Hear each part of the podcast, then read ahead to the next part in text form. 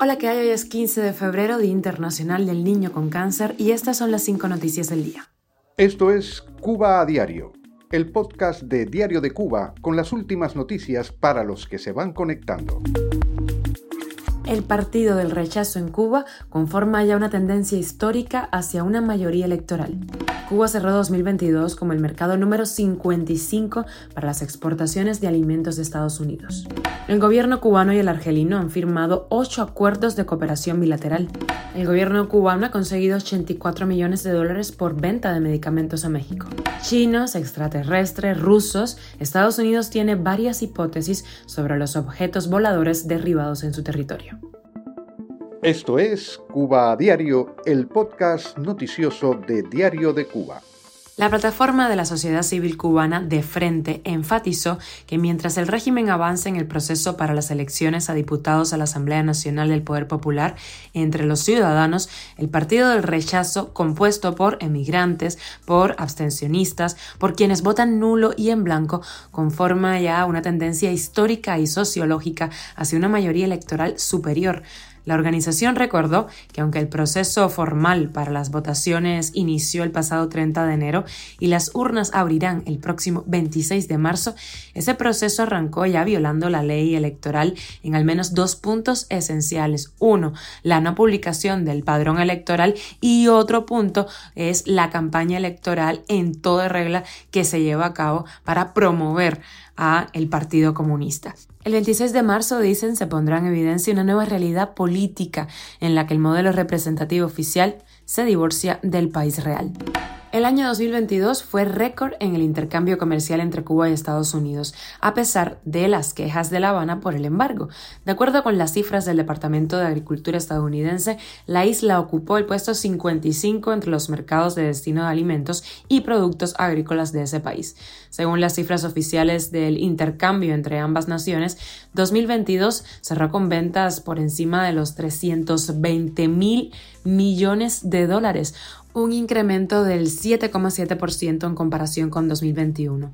Las donaciones humanitarias de Washington casi se triplicaron el año pasado con respecto al 2021 y las exportaciones de productos sanitarios en el mismo periodo fueron las mayores registradas desde el año 2003. Ni las autoridades ni la prensa oficial hacen mención de este intercambio comercial. Cuba a diario. El gobierno argelino y cubano firmaron este martes ocho acuerdos económicos y comerciales que abarcan también otros ámbitos como el educativo, el agrícola y el farmacéutico. La firma se oficializó en La Habana, en la cumbre intergubernamental bilateral y el foro empresarial Cuba-Argelia que se han celebrado esta semana allí. Los acuerdos, que concretan las conversaciones en noviembre durante la visita de Miguel Díaz Canel a ese país, incluyen una agenda económica bilateral para los ejercicios 2023-2026.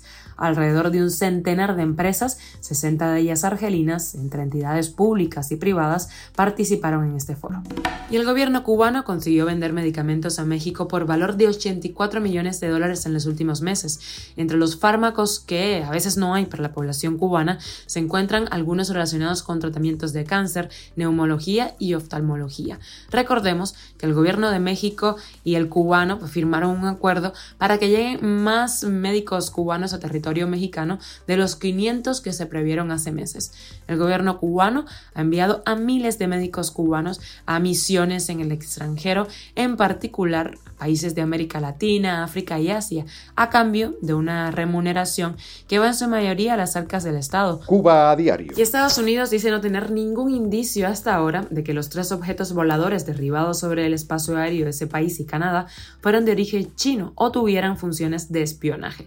Así lo dijo el martes un portavoz de la Casa Blanca. Pero hay hipótesis. Las autoridades enfatizaron en que China está llevando adelante un programa deliberado y bien financiado con globos a gran altitud y difíciles de detectar para espiar a Estados Unidos y a otros países.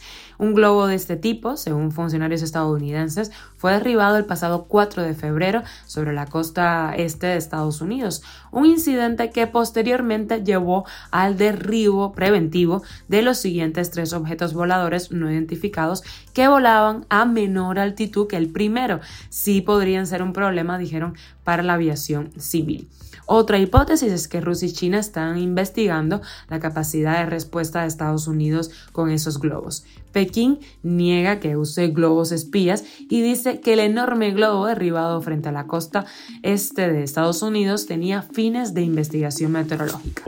Y de extra te cuento que la Unión Europea ha incluido a Rusia, Costa Rica, las Islas Vírgenes Británicas y las Islas Marshall en su lista negra de paraísos fiscales por su falta de cooperación en materia fiscal con el bloque comunitario. Esto es Cuba a Diario, el podcast noticioso de Diario de Cuba, dirigido por Wendy Lascano y producido por Raiza Fernández. Gracias por estar con nosotros. Recuerda que estamos contigo de lunes a viernes en Spotify, Apple Podcast y Google Podcast, Telegram y síguenos en redes sociales. Yo soy Wendy Lascano y te mando un beso enorme.